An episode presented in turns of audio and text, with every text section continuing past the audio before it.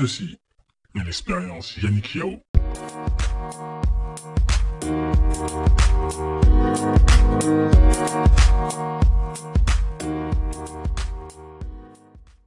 Bonjour tout le monde, ici Yannick Yao. Bienvenue pour un, nouveau, pour un nouvel épisode pardon, de l'expérience Yannick Yao. Aujourd'hui, je reçois un jeune homme euh, multicasquette, un entrepreneur, euh, Wilfried Adingra. Tout à fait. Comment ça va? Très bien, merci. Est-ce que tu peux te présenter rapidement, nous dire ce que tu fais, après on va enchaîner Wilfried. D'accord. Déjà, merci pour l'invitation Yannick. Euh, c'est un réel plaisir pour moi de participer à, à ton podcast. Je pense que c'est un moyen pour moi en tant que jeune entrepreneur aussi de promouvoir les initiatives que nous avons développé ici en Côte d'Ivoire et notamment en Afrique et au niveau de la diaspora. Ouais. Donc, comme tu le disais, je suis Wilfried Adingra, Ouais. euh, fondateur de Diaspo for Africa, qui est une plateforme euh, de financement des promoteurs de projets locaux par la diaspora. Également euh, fondateur de Lumen Corporation, donc qui est initiatrice à la base du programme Diaspo for Africa, qui s'est converti ensuite en société. Donc, Lumen Corporation est spécialisée dans l'accompagnement structurel et financier des entreprises. Oh, ok, vaste programme. ok, Diasp alors Diaspora for Africa. Quand tu dis Diaspora for Africa, ça veut dire que c'est la diaspora, les, les gens de l'extérieur qui investissent dans des business locaux, c'est ça à fait. Tout à fait. Comment ça t'est venu l'idée de Ok. Déjà, il faut savoir que en décembre 2015, je Ouais. décide de convertir euh, une entreprise que j'avais déjà qui s'appelait Géotique, donc qui avait eu le financement depuis 2011 euh, d'une institution internationale dans le cadre de la relance économique de la Côte d'Ivoire. Donc, spécialisé à la base dans les TIC, j'ai monté cette structure. C'est quoi les TIC Les TIC, jamais. technologie de l'information et de la communication. D'accord. Donc, euh, tout cet environnement-là, cet écosystème, on intervenait pour développer des solutions pour des clients. Et il m'est venu ensuite l'idée de reconvertir parce que en temps, on faisait parallèlement des activités dans le secteur de la finance, vu que j'ai aussi étudié l'économie. Ouais. Donc, euh, j'ai décidé de convertir tout ce bagage de plusieurs années en une entreprise qui s'appelle Lumen Corporation. Lumen Mais- Corporation, voilà. ça veut dire quoi Lumen? Lumen, c'est lumière, c'est en latin. D'accord, ok, d'accord. Donc, euh, quand l'idée nous est venue de, de reconvertir tout ce, ce bagage en une entreprise d'accompagnement structurel et financier dans Lumen Corporation, Ouais. nous n'avions pas les capitaux nécessaires pour lancer cette entreprise. Donc, je décide de faire une liste de personnes que j'allais solliciter pour m'accompagner dans ce projet. Ouais. Et les critères étaient que les personnes devaient être moins rigoureuses en termes de rendement à court terme, parce qu'en en Afrique, les résultats ne sont pas forcément immédiats. Ouais. Et j'ai vu que le profil le mieux indiqué pour nous accompagner, c'était la diaspora. Donc j'ai orienté ma levée de fonds vers la diaspora. Ouais. J'ai pu capitaliser des ressources qui m'ont permis de lancer Lumen Corporation. En quelques mois, l'activité a commencé à se, très bien se développer. Les Ouais. gens ont commencé à apprécier nos services. Et mon partenaire était très satisfait. C'est une dame, ma partenaire, elle était très sati- satisfaite de, du rendement Quand tu dis partenaire associé, hein. associé. D'accord, Associé. Voilà. Elle était très satisfaite du, du rendement et comme ça, il y a eu des sollicitations de d'autres personnes de la diaspora. Ah, Est-ce qu'on peut avoir d'autres entreprises comme ça en Côte d'Ivoire avec euh, lesquelles on peut travailler, dans lesquelles on peut injecter un peu d'argent Donc, on voit un peu ton, ton associé et puis qu'il nous trouve euh, des, des associés comme ça. Donc tu manages des, t'as un fonds d'investissement en fait? À la base, pas de fonds d'investissement, c'est juste de l'accompagnement structurel et puis des levées de fonds. Donc, on n'a pas de capitaux propres, on travaille avec euh, ce programme d'intermédiation. D'accord. Donc, euh, imaginons, on va dire que je suis un parfait exemple. Je suis de la diaspora puisque je viens d'arriver à, à Abidjan. Euh, bon, maintenant je me suis installé, mais imaginons que j'étais à l'extérieur. Quel, quel type de diaspora? Ce sont ceux qui sont en France, dans quel pays? Déjà, on a une stratégie qui est focalisée d'abord sur l'Europe. Nous sommes ouverts à toutes les diasporas, mais on veut évoluer de façon très progressive. D'accord. Maintenant, en Europe, notre cœur des cibles est la France. La France. Pourquoi? Parce que la France capitalise, dans toute l'Europe, la France à elle se capitalise 55% de la diaspora africaine. D'accord, ok. Ici, on a la France, on a l'Europe. Et si on a l'Europe, on a le reste du monde. Ça marche.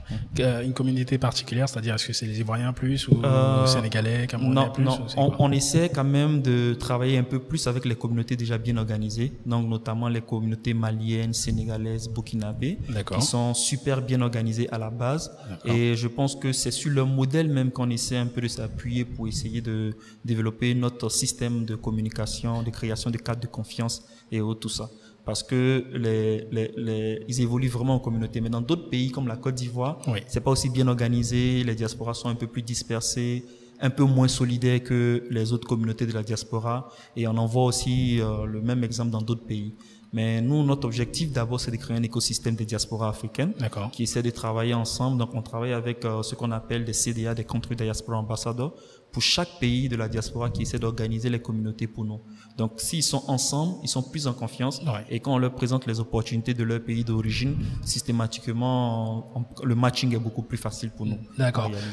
Euh, quand t'as- tu t'es rendu compte de cela, euh, c'est-à-dire que les diasporas, par exemple maliennes, sénégalaises, étaient beaucoup plus, euh, euh, comment dirais structurées, Mhm. euh, peut-être par rapport au système de tantine, ce genre de choses qu'ils Ouais, font au, ouais, préalable.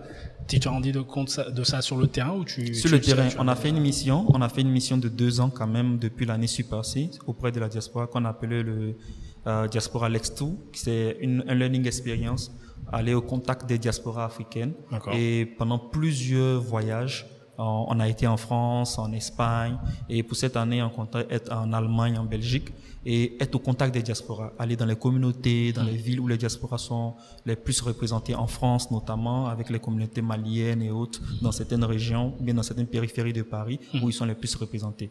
On a collecté des informations qu'on a analysées, on a compris un peu le comportement, leurs besoins, parce que c'est aussi ça l'objectif, et ça nous a permis de mieux structurer notre euh, modèle euh, économique. Donc, Ok, ok, ok.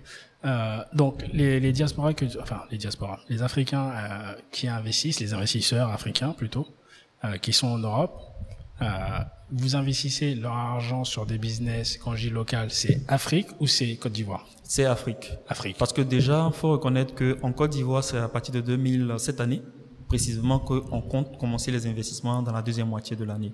Mais les investissements qui ont déjà été réalisés, par exemple, sont au Bénin. Donc, on voit que déjà, c'est vrai que Diaspora for Africa a sa base ici, en Côte d'Ivoire, Ouais. mais on opère avec les diasporas les plus dynamiques et là où les opportunités sont les plus flexibles. Donc, on a compris que euh, il y a beaucoup plus de management à faire au niveau des communautés ivoiriennes, camerounaises, gabonaises, en fait, qui ont plus ou moins le même idéal, euh, congolaises, qui ont plus ou moins le même idéal, la même logique, euh, généralement ont, ont le même mode de fonctionnement en business. Et pour les communautés comme le Mali, euh, le Togo, le Bénin, le Burkina Faso, le Sénégal, l'approche aussi diffère par rapport à ces communautés. Donc, on a eu beaucoup d'opportunités et il faut savoir que euh, on a trois programmes, trois programmes qui est euh, annexes. On a un programme qui est un programme euh, phare, qui est le Deep Diaspora Investment Programme, qui est le programme phare. On a le Global Angel for Africa qui permet aux autres communautés non africaines aussi de participer au financement de la diaspora. On a le African Angel Investors, qui est un programme local qui permet aux investisseurs locaux d'investir dans des projets. Et on a l'Albatros Ventures Programme, qui consiste à des partenariats avec des grands groupes, des fondations. Et c'est comme ça qu'on a eu un partenariat avec une grande fondation espagnole qui nous permet de financer de bon nombre de projets déjà au Bénin. Euh, quel- dans quel type de business vous investissez les fonds de cette Nous sommes ouverts, mais il faut savoir qu'on procède par appel à projet. Et les appels à projets nous ont révélé que plus de 50% des projets que nous recevons sont dans le secteur agricole. D'accord. Donc, quand je parle du secteur agricole, je parle de toute la chaîne de valeur. Donc, depuis euh, la semence, la production, jusqu'à la distribution, la transformation. Donc, on essaie de se mettre sur ces chaînes de valeur vu qu'elle est prioritaire pour notre continent Ouais. et aussi elle est prioritaire pour les promoteurs de projets. Après quoi, on essaie un peu de se diversifier dans le domaine des technologies, qui sont aussi des moyens qui peuvent euh, s'associer à cette même chaîne de, de production dans le secteur agricole et également dans des domaines euh, comme la construction, qui sont vraiment des secteurs qui sont privilégiés pour les diasporas africaines qui veulent réaliser des, des projets ici. Et dans ce cas de figure, nous travaillons avec des partenaires Ouais. qui nous permettent de pouvoir accompagner les diasporas qui veulent réaliser des projets immobiliers dans leur pays d'origine ou dans d'autres pays africains. ok. Euh, quand tu dis technologie, eh, que- quel type de technologie vous avez C'est les plateformes. Généralement, aujourd'hui, il y a beaucoup de plateformes de services qui se mettent en place. Ouais. Donc, dans le domaine du transport, dans le domaine de la distribution, dans le domaine des services. Et il y a des modèles aussi qui existent en Europe, qui sont très bien développés.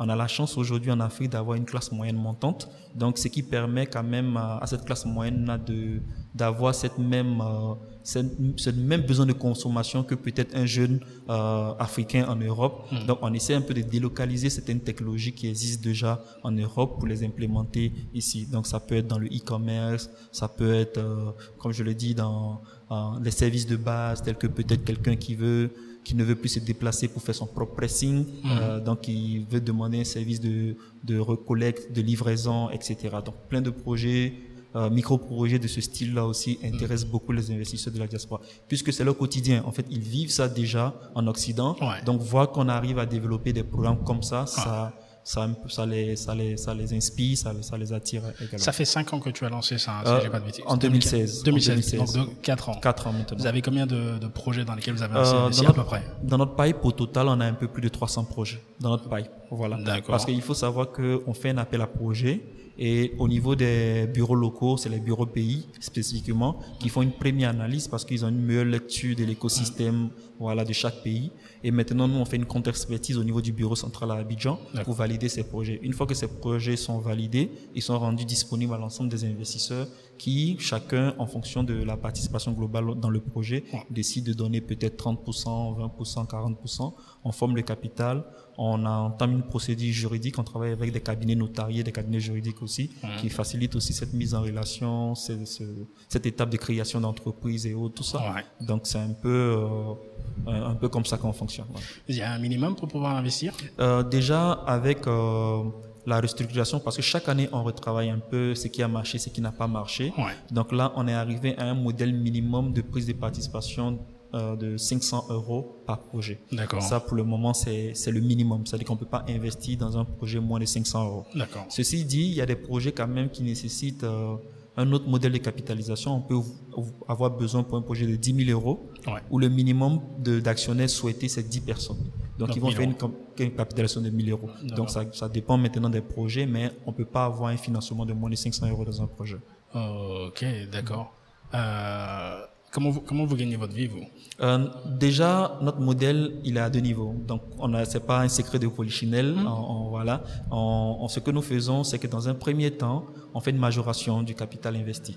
Donc, il faut savoir que dans tous les projets qui sont financés, il y a une moyenne de 10% qui est prélevée sur le capital global, qui est la facturation, qui concerne l'accompagnement, la mise en relation juridique que nous faisons et autres, tout ça. Grosso modo, si j'investis 500 euros, c'est 550 euros qui m'est C'est qui est 500, facturé. effectivement. Ok. Voilà. Donc euh, ça c'est le premier niveau de, de, de, de prise de, de, de collecte de, de notre modèle économique, on va dire ça. Ouais. Et le deuxième niveau pour chaque projet financé, parce que pour les promoteurs de projets, ils ne payent rien. Donc Ouais. toute la chaîne dans l'analyse et autres, tout ça. Et on veut pas créer des climats de manque de confiance pour dire bon payez votre analyse. Donc c'est une charge qui est qui est prise par nous, donc Ouais. qui a un coût. Ouais. Et ce coût-là, on rabat ça sur le capital d'investissement et on dit aux promoteurs de projet que voici comment nous, nous évaluons notre valeur dans ton projet. Donc, il cède une partie de, de, de son projet voilà, en contrepartie de ce travail que nous faisons pour lui.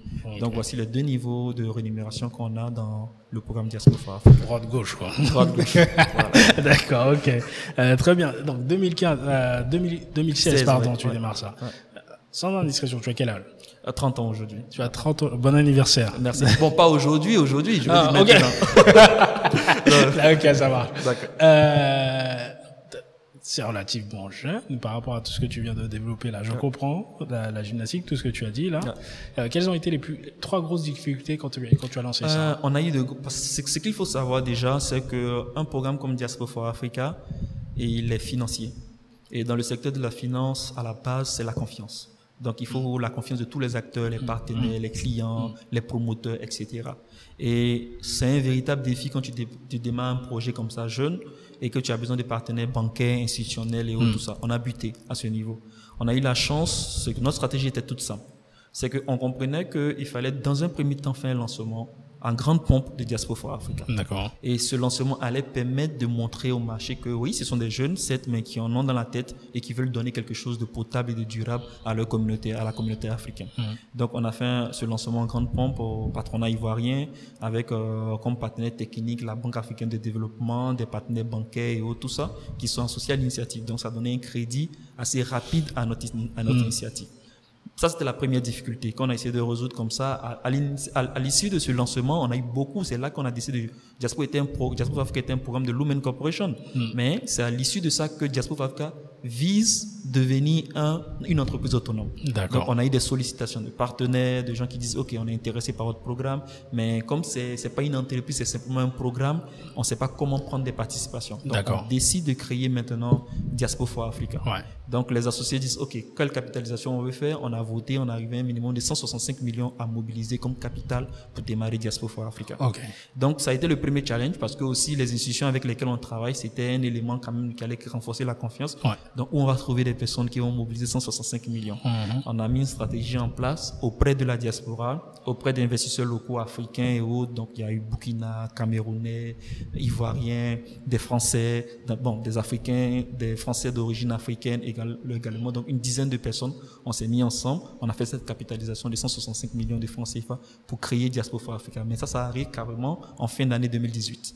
Donc, Oh, on crée une société, une société anonyme Hmm. au capital de 165 millions. Donc, c'était le premier, c'était le deuxième challenge. Donc, on a eu ce challenge de 2016 au lancement du programme jusqu'en 2018. On a mis deux ans parce qu'il y a, il y avait un gros travail structurel à faire, mettre des experts comptables euh, dans le jeu pour qu'ils fassent des validations quant aux apports en, en, en intelligence, etc. Il y avait plein d'évaluations à faire. Le notaire aussi, qui est quand même assez travaillé, assez de travailler très rigoureusement sur le programme. Ouais. Donc, a mis des exigences quand même qui nous permettaient de rendre le programme vraiment durable. Ça, c'était le deuxième challenge.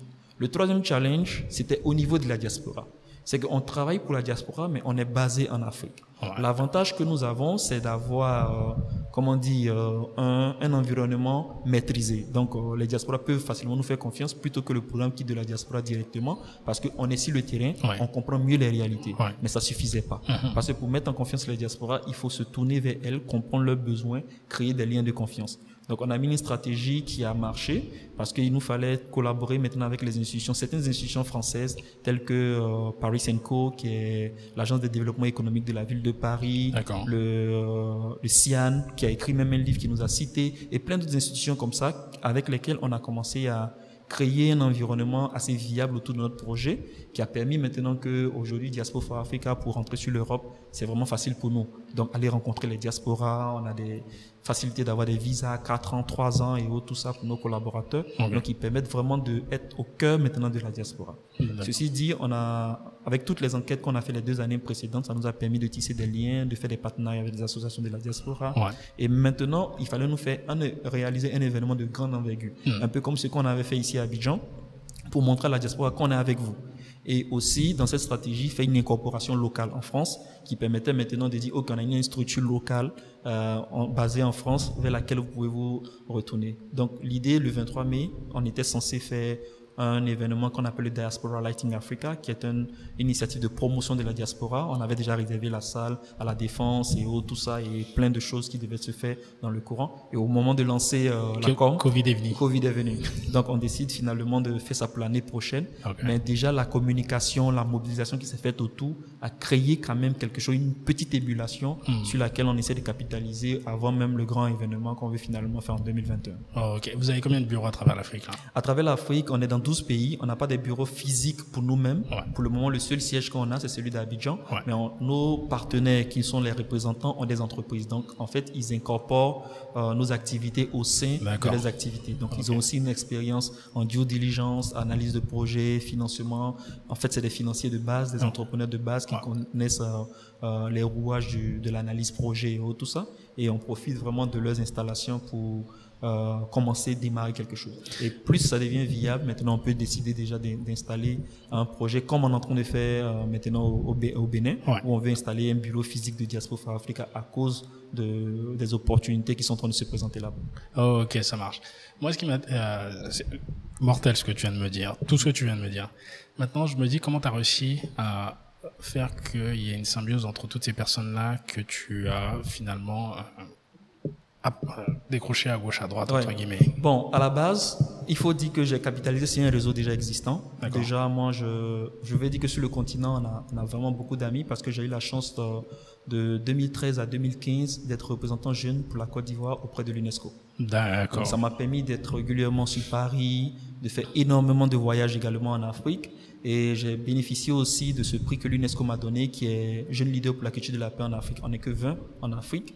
Donc, euh, sur cette base, il fallait faire des missions euh, sur des terrains euh, dans différents pays, préparer par exemple le calme dans certains pays où il y a des, des, des échéances électorales, etc. Donc, euh, dans, cet envi- dans, envi- dans cet écosystème, on va dire, j'ai j'ai pu développer quand même un réseau d'entrepreneurs assez dynamique. Donc, basé sur le leadership que nous avions ensemble et les relations que nous avions ensemble. Donc ça m'a permis quand même de créer ce cadre de confiance avec des entrepreneurs locaux et également avec des entrepreneurs de la diaspora. Ils sont à peu près de la même génération que toi. C'est quasiment de la même génération. On va dire que la moyenne d'âge, c'est la trentaine. Oh, ok. Ça, euh, L'UNESCO, ça, ça, pendant combien de temps tu, tu as dit Deux ans, de 2013 à 2015. Qu'est-ce qui t'a fait intégrer l'UNESCO euh, c'est eux qui recrutent? Comment ça se passe en fait En fait, euh, la base, c'est que ici, il y a le, on a la chance d'avoir un bureau pays UNESCO. Ouais. Et comme dans la plupart des autres pays, on a la Commission nationale ivoirienne pour l'UNESCO. Donc, au sein de la Commission nationale ivoirienne pour l'UNESCO, ils faisaient des programmes de formation en management de projet. D'accord. Donc, on va dire que c'est d'abord un coup de chance. Parce que moi, je suis parti à la Commission nationale ivoirienne pour l'UNESCO dans le but de faire un an de formation en management de projet. Ok. Et c'est sur place que ça coïncidait avec euh, le programme international de l'UNESCO et 130 jeunes se sont inscrits pour représenter la Côte d'Ivoire. Donc il fallait maintenant compétir. Donc on a compéti et à l'issue de cette compétition, j'étais celui qui a été sélectionné pour être le délégué officiel de la Côte d'Ivoire. Voilà, pour ce, le cas du programme. Donc c'était un forum qui se tenait à Paris et en même temps, puisque ce forum se tient chaque deux ans, entre les deux ans, tu as une responsabilité à jouer en tant que représentant jeune au sein de l'UNESCO. Sur quels critères vous êtes euh, choisi? Ah, déjà, il faut maîtriser beaucoup les rouages de, de on va dire, du système onusien en général. Et puis maintenant, un peu plus le système euh, de l'UNESCO qui est basé beaucoup plus sur l'éducation et la promotion de la paix. Mmh. Donc, euh, il y a ça qui était euh, à la base. Il y avait une thématique aussi à l'époque dessus la jeunesse qu'il fallait maîtriser, faire des productions, des, un peu comme des formes de mémoire et autres, tout ça, qui sont validées. Et il faut dire qu'on a fait un très bon travail parce qu'on a eu un très bon encadreur ici en Côte d'Ivoire, M. Léon Rivière, qui nous a donné vraiment les skills nécessaires pour développer les compétences pour être euh, assez bon. Parce qu'il ne suffisait pas aussi de participer, il mhm. fallait bien s'illustrer. Et je me souviens que pour, on a, on a été 10 jeunes qui ont été félicités sur 500 jeunes à travers le monde. Je suis Paris par la directrice générale euh, de l'UNESCO à l'époque. Donc, quand même, on pense qu'on a une bonne base de formation qui nous a permis de représenter la Côte d'Ivoire et par la suite, euh, on est rentré dans, le, dans les rouages de l'UNESCO. Ok, ok. Euh, donc, tu euh, étais encore en école quand tu es rentré à l'UNESCO ou pas du tout? Tu avais terminé? Déjà, euh, moi, j'étais, on va dire, j'avais fini parce que j'ai fait un double cursus, académique. D'accord. J'ai fait l'économie et j'ai fait génie logiciel. Donc, j'ai fait les deux parallèlement. Donc, au niveau de l'économie, j'avais déjà fini. Donc, là-bas, je n'étudiais plus. Mais par contre, au niveau de ma formation en génie logiciel, je continuais. Donc, bon, à l'issue de cela, c'était, il me restait à soutenir mon mémoire et tout ça. Donc, j'étais en train de finir déjà. Et euh, j'ai eu un emploi. Donc, j'ai commencé à travailler dans la même année 2013 où je suis parti à Paris pour le Fonds mondial, dans un programme du Fonds mondial qui s'appelle le PENPEC, où je couvrais trois centres de santé à l'intérieur du pays. Mais neuf mois après, je décide de laisser le poste parce que je voulais me concentrer sur ma passion qui est l'entrepreneuriat. Hmm. Donc, c'est un peu ça. Donc, euh, voilà on va dire, on va dire c'est ça. Ok, l'entrepreneuriat. La, la, famille entrepreneur À la base, non. Mon père était agent des douanes. Mon père était, voilà, il était agent des douanes. Il n'a pas pensé en entrepreneuriat. Euh, et son ambition pour moi n'était pas l'entrepreneuriat. Il voulait beaucoup plus que après le CP, je intègre l'MPT. Après l'MPT, qui est l'école euh, militaire, voilà, polytechnique. Donc après l'MPT, il fallait pour moi aller au Maroc où j'allais faire l'étude de médecine militaire et rentrer au pays pour exercer dans le de l'armée ivoirienne. Ça, ah. c'était son plan. Mais bon. Qu'est-ce qui a échoué? Non, il est décédé. Il est décédé ah, assez tôt. Malheureusement, quand j'avais 8 ans, il est décédé. Donc, euh, le plan était voué déjà à l'échec. Donc, ma mère n'avait pas grand moyen, comme mon père à l'époque. Donc, on était obligé de, de nous recentrer sur de basique. Donc, je quitte une école privée de renom ici en Côte d'Ivoire pour intégrer une école publique. Le gap était, était déjà réel. À 8, à 8 ans. Hein, à 8 ans, voilà. Donc, je ne vais pas citer l'école, mais quand même, c'était une école assez prestigieuse, mais ma mère n'avait pas vraiment les moyens de payer. Bien sûr. Donc, j'intègre à partir du CM1 une école publique. Et là-bas, la vie devient différente. Là où je vis, l'environnement. Donc, euh, déjà, je pense que ça a développé ma capacité d'adaptation parce hmm. que, généralement, psychologiquement, dans ce genre d'environnement, il y a un décalage, il y a, il y a la faiblesse euh, vis-à-vis des vices qui va se développer, mhm. mais il y a une capacité d'adaptation naturelle qui s'est mise en place, donc qui m'a permis de renforcer mon caractère. Donc les années euh, se faisant, je décide maintenant, à cause de la situation financière, de développer des activités. Mhm. Donc, euh, j'ai appris l'infographie, donc faire des cartes de visite, des visuels pour des, des, des, clients, des entreprises, des salons de coiffure. Donc, je commence à m'habituer à financer mes études à travers, comme on le dit, des petits gombos. Mhm. Et après, quand on intègre l'université, qu'on fait l'économie, on, on, entend parler de bourse, on s'intéresse à la bourse. Et quand on s'intéresse à la bourse, on est passionné, on fait des tournées dans, à l'intérieur du pays pour promouvoir la bourse. On est parti au Ghana, se former, comprendre là-bas comment les choses fonctionnent avec le stock exchange là-bas. Mhm. Et ça, ça crée une certaine passion naturelle. Donc, après, tu te vois plus vraiment avec tout ce bagage, toute cette expérience, même si tu n'as pas, pas encore réussi, tu te vois plus en train de bosser pour quelqu'un. De bosser pour quelqu'un, voilà. Ok. Euh, euh, donc à 8 ans, gros, gros choc psychologique, pardon. Euh, comment tu arrives à t'adapter euh, Est-ce que quand tu, quand ça change, finalement, vous changez de cadre, d'école et tout ça, tu es le seul enfant de ta famille ou tu as des De ma mère. J'ai des frères et sœurs, mais le seul enfant de ma mère. Le seul enfant de ta mère, ok. Euh, Est-ce que ça n'a pas été compliqué à, à l'école euh, avec les, autres enfants Ça a été compliqué et déjà, il faut le dire en toute honnêteté, moi j'étais habitué à être déposé à l'école. J'étais aussi habitué à avoir 3, 4 kakis, donc tu peux les repasser tout le temps, qui est mhm. toujours clean, propre. Mm Tu es dans un quartier aussi euh, résidentiel où il y a les habitudes. Et quand tu te retrouves à Koumassi, on va dire dans les environs de Chromian Blanc, dans une école publique EPB BAD 11, et que tu rentres dans l'école, tu sens que même la façon de faire, de s'amuser des, des, enfants, uh-huh. ça n'a rien à voir. Bon, la première fois que je suis rentré dans cette école, c'était, j'étais choqué. T'as eu peur? Et j'ai eu peur, honnêtement. Et c'était, c'était compliqué, mais j'étais brillant. J'étais brillant à l'école et déjà, le système dans lequel j'étais était assez rigoureux. Donc j'étais dans un environnement où généralement les enfants sont laissés pour compte. Donc exceller dans un environnement pour, pour moi ça n'a pas été difficile. D'accord, ok. Mais après il fallait pas se tromper parce que c'est comme si euh, tu quittes dans, dans un championnat très élevé et tu arrives dans un championnat quand même basique. Donc tu peux te croire super bon alors que tu es en train de régresser en termes de compétences, en termes de rendement. Mais j'ai su garder sur la tête, sur les épaules. Il faut dire que ma mère m'a beaucoup aidé dans cet environnement. Et le cas de vie était différent. Donc quelqu'un qui dormait sur un lit doué se retrouve à dormir par terre sur une natte, sur un pain, à manger un plat de riz, un plat par jour. Mm-hmm. Donc c'était pas le même environnement du tout. Mm-hmm. Donc côté euh, psychologique. Faut dire que ça, ça a été un coup dur. Ma mère était religieuse, je pense que ça a été à notre avantage aussi. Donc euh, le fait que elle m'ait incité aussi à, à, des choses religieuses, ça m'a permis quand même aussi d'asseoir euh, la foi, la foi, et puis aussi de garder vraiment la tête sur les épaules pour pouvoir avancer. Donc je peux dire c'est tout ça qui m'a aidé, et en même temps il faut pas cracher là-dessus parce que c'est tout ça aussi qui a permis d'être l'entrepreneur, le jeune entrepreneur mmh. que je suis. Mmh. Voilà. Mmh. Euh, absolument. Dans, en termes de difficulté, je crois, je vais pas dire qu'il n'y a pas plus difficile que l'entrepreneuriat, mais ceux qui sont pas dedans, ils s'imaginent même pas tout, tout, ce, tout ce qu'il faut affronter. Tout à fait. Euh, donc, euh, merde, putain j'ai l'impression de, de, voir un film en fait ce que tu ce que tu racontes. Et euh, pour quelqu'un qui n'a pas vécu ça c'est pas évident de se mettre à la place de l'autre et encore plus quand il est enfant en fait, euh, dans, ce genre de cas.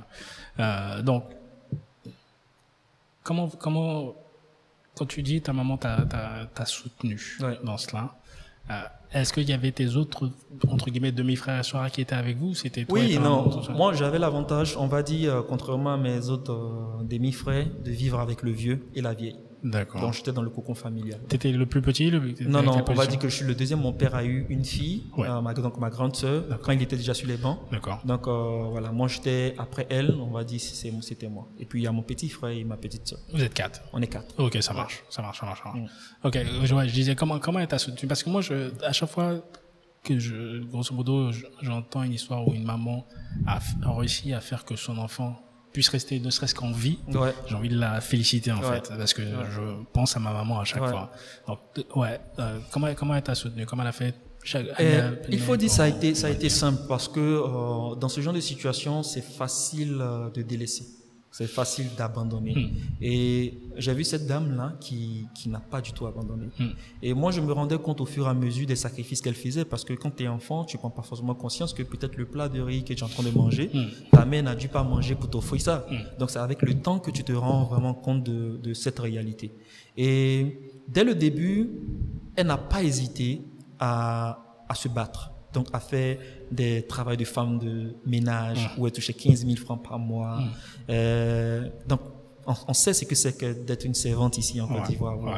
Donc une femme qui a qui était mariée, qui avait un homme qui était cadre dans, dans l'administration et aujourd'hui qui se retrouve quasiment sans rien.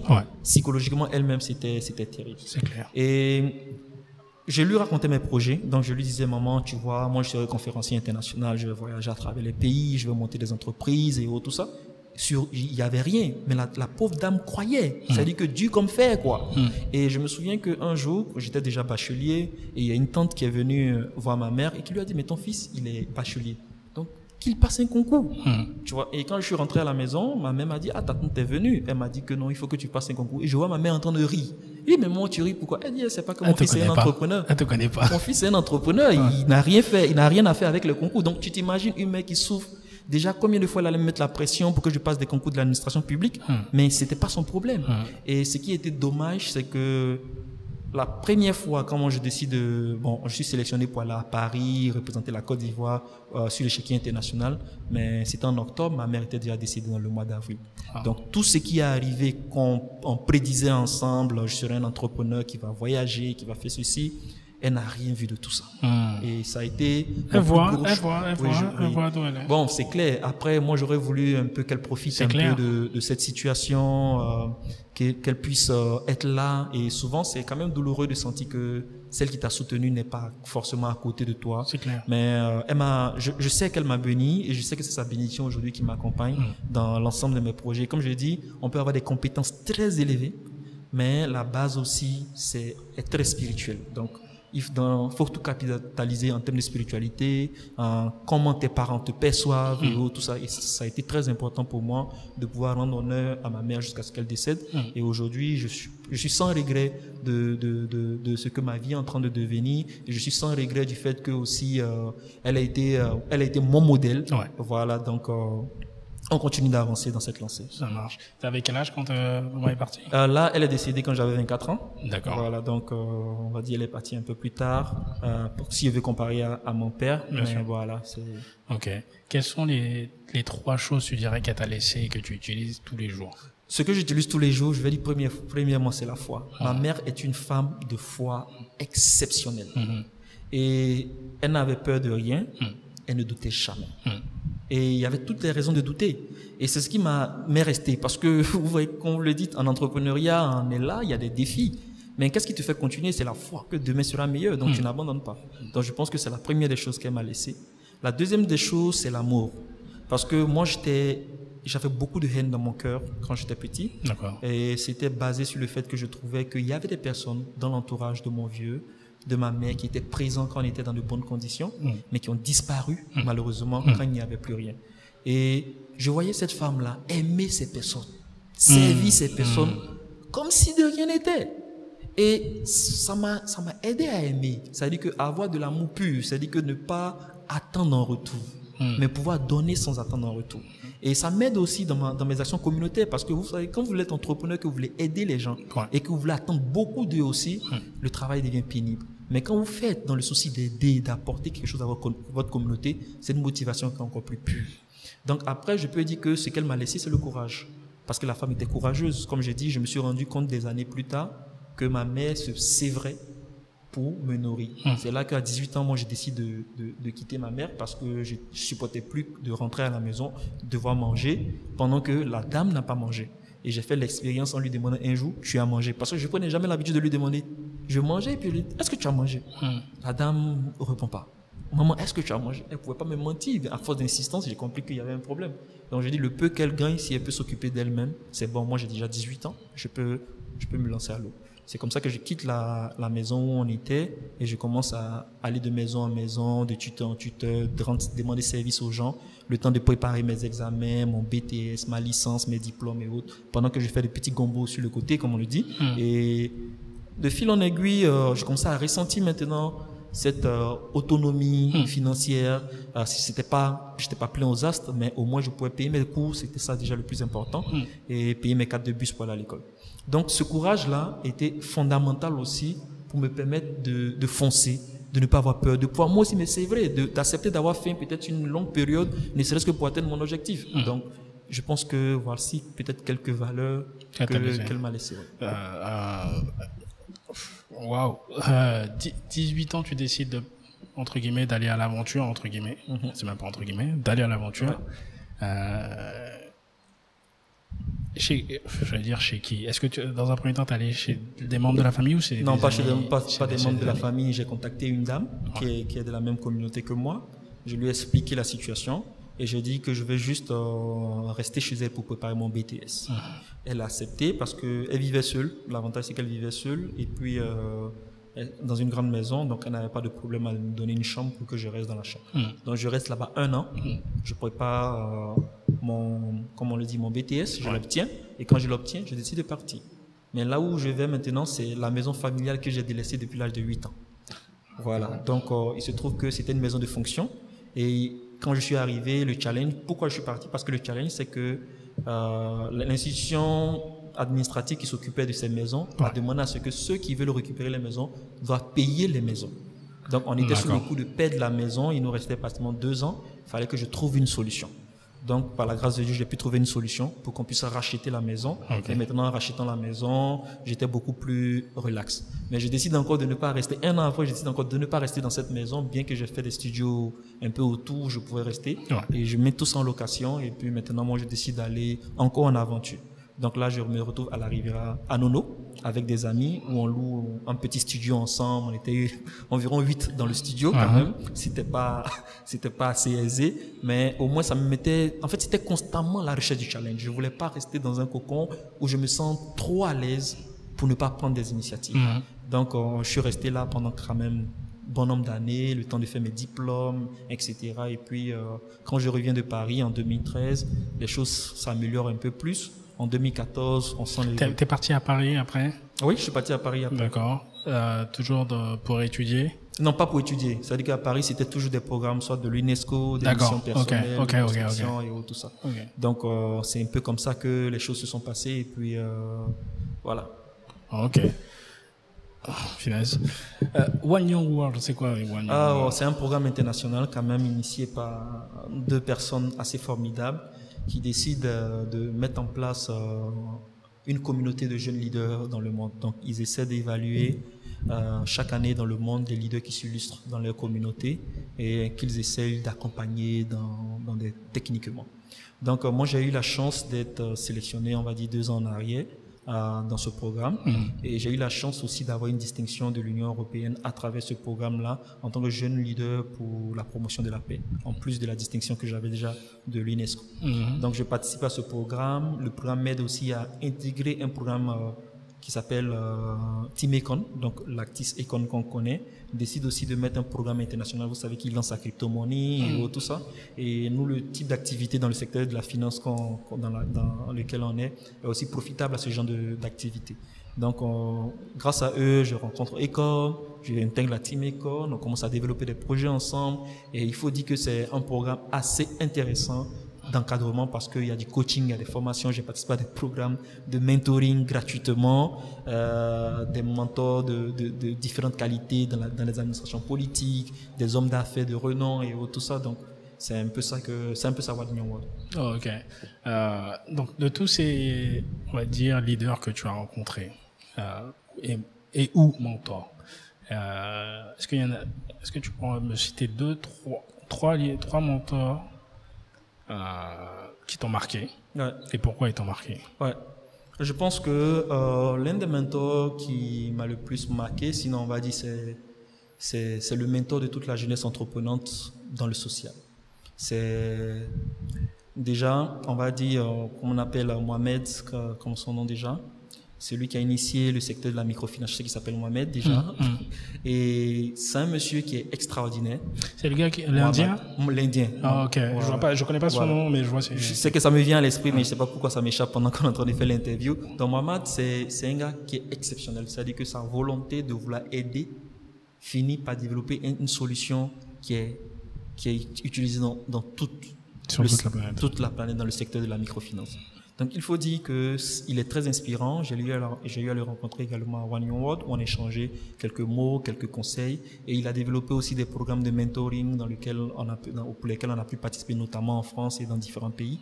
Et il y a lui, déjà. Il y a Econ. C'est une source d'inspiration parce que beaucoup de, de, de success stories africaines qui ont eu le succès en hexagone, à l'étranger, n'ont pas toujours la philosophie de, de ce give back là.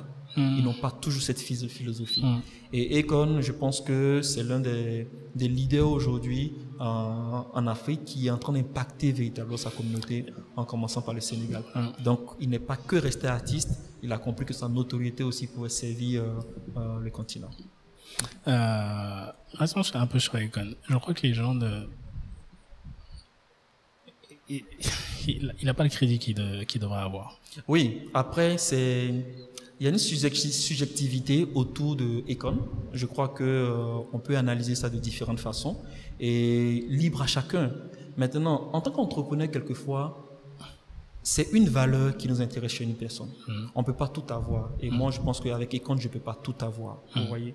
Aujourd'hui, on dit euh, que Econ, peut-être avec son programme, il travaille avec les Chinois, donc ça a encore des accès au, marché africain, donc il facilite et tout ça. Mais la question que je me pose personnellement, il y a beaucoup de choses qu'il n'était pas obligé de faire. Déjà. vendre l'image de l'Afrique à travers son, son, son, histoire, son succès, il n'était pas obligé de le faire. Donc, euh, voilà. Euh, quand, quand, quand je dis il n'a pas le crédit qu'il devrait, je pense que j'ai il fait partie des personnes qui font que je me suis décidé à venir en Côte d'Ivoire. J'avais vu une interview qu'il avait fait, je crois, aux, c'est même pas, je crois, aux États-Unis, mhm. euh, sur une web TV, où il disait, grosso modo, aux Noirs, aux des, qui sont aux États-Unis, puisque malheureusement, il y a beaucoup qui se font lyncher, maltraiter, racisme et tout. Il disait, tout ce que tu fais ici, fais-le en Afrique. Et moi, c'est une répercussion dans la tête, dans le sens où, à chaque fois, je pense, je crois du coup faire que ce qui se passe aux États-Unis, ça met un peu de temps à arriver en Europe et ça met encore un peu plus de temps à arriver en Afrique. Donc je me dis, si lui dit ça, par rapport à ce qu'il fait, même si on n'est pas au même niveau financièrement parlant ou en termes de succès, euh, en termes d'entrepreneuriat, bon, il y a peut-être quelque chose à, à gratter. Parce que il a aucune raison de revenir en Afrique. Littéralement, il a aucune raison. Il a grandi la majeure partie de son temps aux États-Unis. Il a eu sa succès, il a eu son succès aux États-Unis dans la musique, sa passion. Il a continué à faire du business, mine de diamants à gauche, à droite et tout. Donc, il a aucune raison. Bon, quand les gens disent ouais, ça va donner accès aux Chinois et tout, mais qu'est-ce que tu avais avant? Je vois ce que je veux dire? Ouais, euh, ouais il met des panneaux solaires, il fait du business en plus. C'est ça sert à ça un entrepreneur? Et je pense que ce sont les entrepreneurs qui vont changer le monde. Avec peut-être d'autres euh, personnes autour, mais véritablement, si nous on se met dans ce jeu de véritablement dire, ok, on est là pour la communauté, comme tu le dis. On peut faire avancer les choses, surtout en Afrique. Et c'est pour ça que ça m'a, euh, je suis très intrigué. C'est ce que je te disais dans mon message quand je t'ai à, te contacter en premier. Je me dis comment il réussit à effectivement rassembler ces Africains de gauche à droite, mm. sachant que on a une problématique ici, c'est, on a une problématique, en tout cas, l'argent est, est beaucoup source de distension, alors que potentiellement, d'autres communautés, je dis pas qu'elles le font toutes, ils arrivent à s'entendre sur peut-être pas l'argent, mais sur comment ça va se passer dans le futur. Tout, et tout ça. Fait. En fait, je suis, je suis totalement d'accord avec toi, surtout euh, en parlant des cônes et autres. On a cette, perspective, cette perspective-là aussi euh, quand on s'assoit. On a eu des cas de collaboration. On s'est rencontré, rencontré aux Pays-Bas. On a discuté de la perspective de collaboration. Hmm. Et euh, Entre parenthèses, euh, l'événement que vous allez faire, la Lighting Africa, c'est en relation avec... Euh, non, c'est pas, pas du tout. Mais le nom ressemble un peu. Hein. Oui, oui, parce que déjà, déjà, il faut surfer sur beaucoup de choses pour pouvoir faire évoluer les choses. Ok, ça marche. Donc, c'est un peu là où je, te, je voulais attirer ton attention mhm. pour dire que souvent, en tant que leader, il faut savoir saisir l'opportunité. Euh, mon Econ ne me donne pas l'argent. Hmm. Donc, je ne fais pas de campagne pour Econ. Hmm. Je ne fais pas de publicité pour Econ. Déjà, on a un programme de mentoring où on est, on est connecté à une personne dans mon staff avec qui on échange un peu plus régulièrement, même si c'est devenu un peu plus rare. Mais comment aujourd'hui, ça m'a ouvert les portes? Mais On ne peut pas imaginer parce qu'il y a certaines personnes qui vont dire, mais il connaît Econ. Je ne sais pas si tu vois un peu l'idée.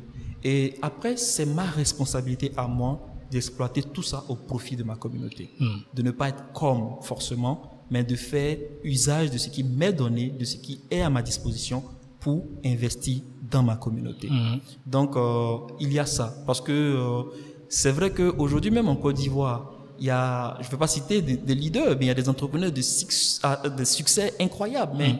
qui ne bénéficient pas aussi de, de, de l'aval ou bien de l'assentiment de tous les Ivoiriens. Ils sont perçus autrement. Il y a d'autres dans le secteur de la com, dans la finance. Il y a plein d'acteurs, mais qui sont perçus différemment dans, par les C'est entrepreneurs. de leur faute. C'est- C'est- c'est- ça- ah, non, c'est je la- suis d'accord. Sais pourquoi je dis c'est de leur faute. hein? Aujourd'hui, où tout le monde a, a son propre média, les réseaux sociaux, il n'est pas normal que toi-même tu t'exprimes pas sur ce que tu fais et de manière quotidienne pour que dans la tête des gens, ça rentre ce que tu fais et que tu laisses potentiellement d'autres personnes parler à ta place. C'est pour ça que je dis c'est leur faute. Oui, tout à fait. Mais Ça ne veut pas dire que... Oui, ce, ce que je, ce que moi j'étais en train de dire quelque part, c'est que aujourd'hui, avoir accès à ces personnes, Hmm. c'est pas mauvais. Mhm. C'est pas mauvais en soi. Hmm. Ça veut pas dire que tu es comme elle. Mm. Mais c'est juste que tu bénéficies d'un crédit avec lequel tu évolues et que tu continues de faire tes activités. Absolu- absolument. Tu te, ouais, attends, tu te rends compte potentiellement, je sais pas quelle, quelle a été la nature de vos échanges avec Econ, mais tu parles peut-être une demi-heure, une heure avec ce type-là, et vous parlez business. Je pense que ça te sauve des années d'université que tu aurais dû payer des fait. millions, tu vois. Tout à fait. Donc, euh, Tout à euh, fait. clair et net, quoi. Tout à fait. Tout à fait. Euh, euh, attends, j'avais quelques questions. Je me rends compte. Aujourd'hui, au niveau familial, tu es, tu es comment? Tout seul? Oh oui. Marié, Non, je, suis- je, je suis célibataire sans enfant. Ouais.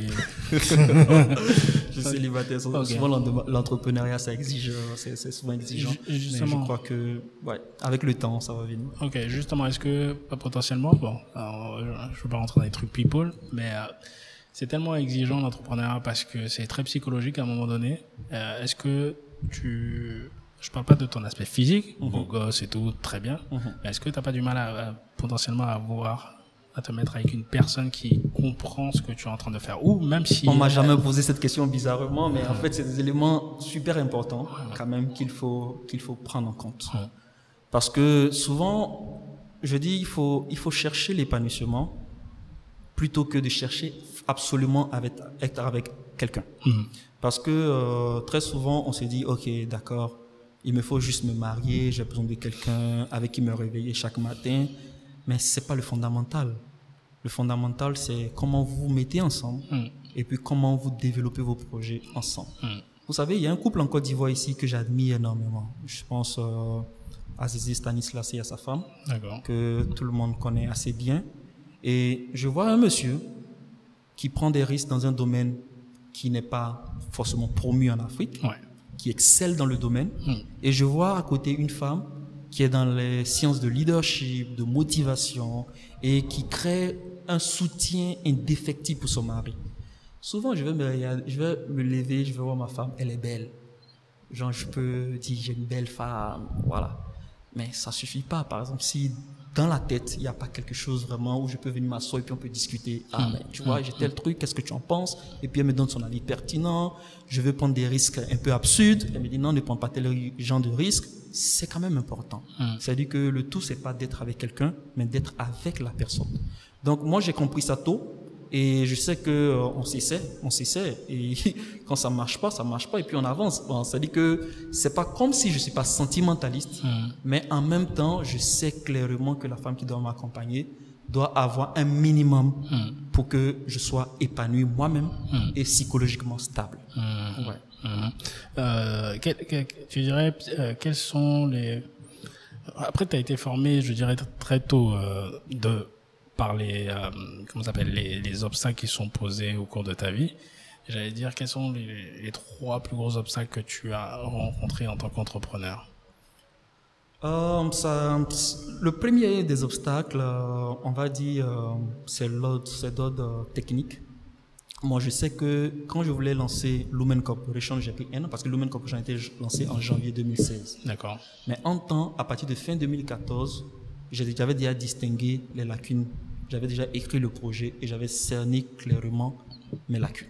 Ok. Donc, je savais là où ça allait bugger si je me lançais immédiatement. Mhm. Donc, j'ai pris un an. C'est quoi qui allait bugger si tu te lances immédiatement? Compétences techniques. C'est-à-dire qu'il y avait des fortes compétences techniques dont je disposais pas à ce moment pour me lancer. D'accord. En termes de leadership, j'avais déjà les connexions, les relations et tout ça. Mais ça suffit pas. Il faut, quand tu veux élever ou même t'élever à un niveau international, parce que c'est mon ambition, Ouais. ça, c'est très exigeant. C'est des normes absolument ISO, quoi, à la limite, en griffe. Donc, il faut se mettre dans les standards internationaux. Mhm.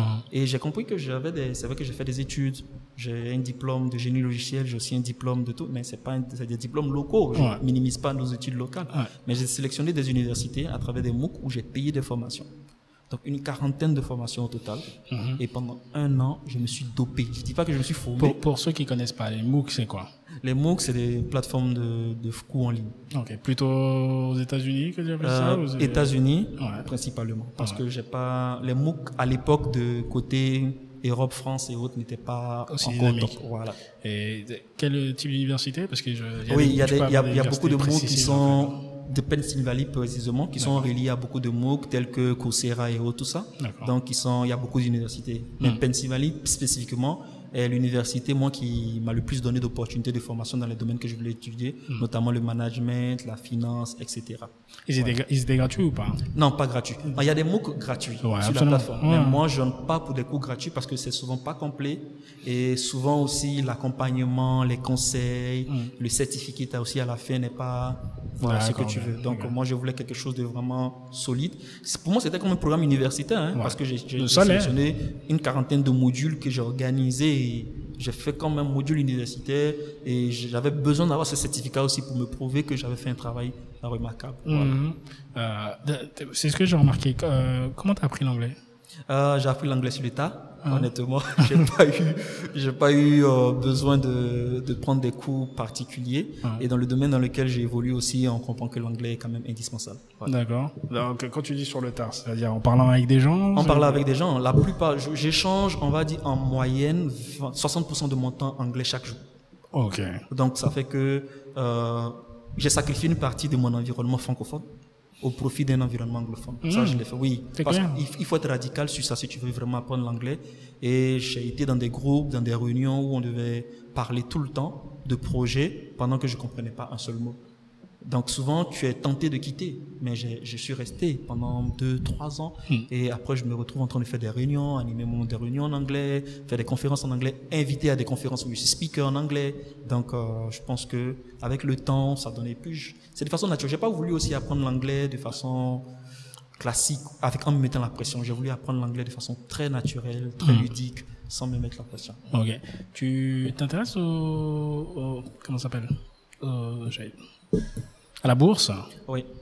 Tu fais des investissements Ouais. aussi en, en- en privé ou en professionnel En professionnel comme en privé. Déjà, il faut savoir que à Lumen, parce que j'ai dit Lumen Corporation fait l'accompagnement structurel et financier.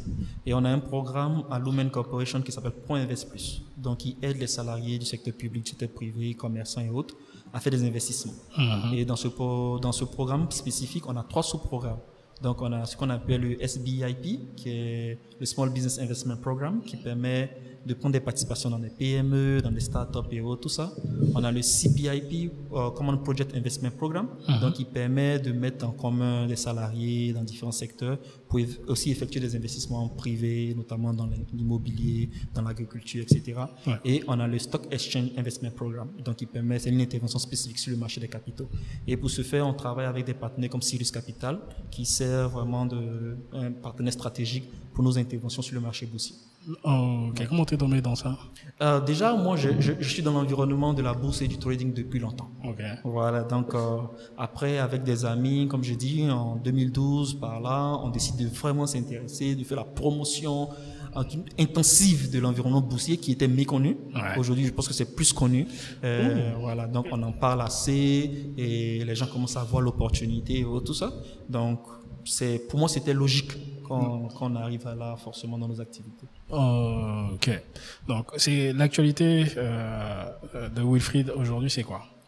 Oh, aujourd'hui, notre actualité, est, on va dire, se circonscrit à l'actualité internationale.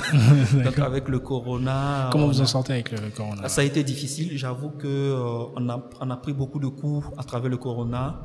Certains partenaires financiers qui nous ont lâchés d'entrée de jeu Ouais, et tout ça. Donc, euh, mais on essaie de gérer. J'ai eu de très belles opportunités aussi pour l'entreprise dans le même courant du corona. Je pense l'une des meilleures opportunités Je ne peux pas en parler parce qu'on a un DNA, on a un contrat de confidentialité avec euh, cette multinationale qui va opérer à partir du mois de septembre ici en Côte d'Ivoire sur un grand projet structurel avec euh, certaines institutions gouvernementales locales.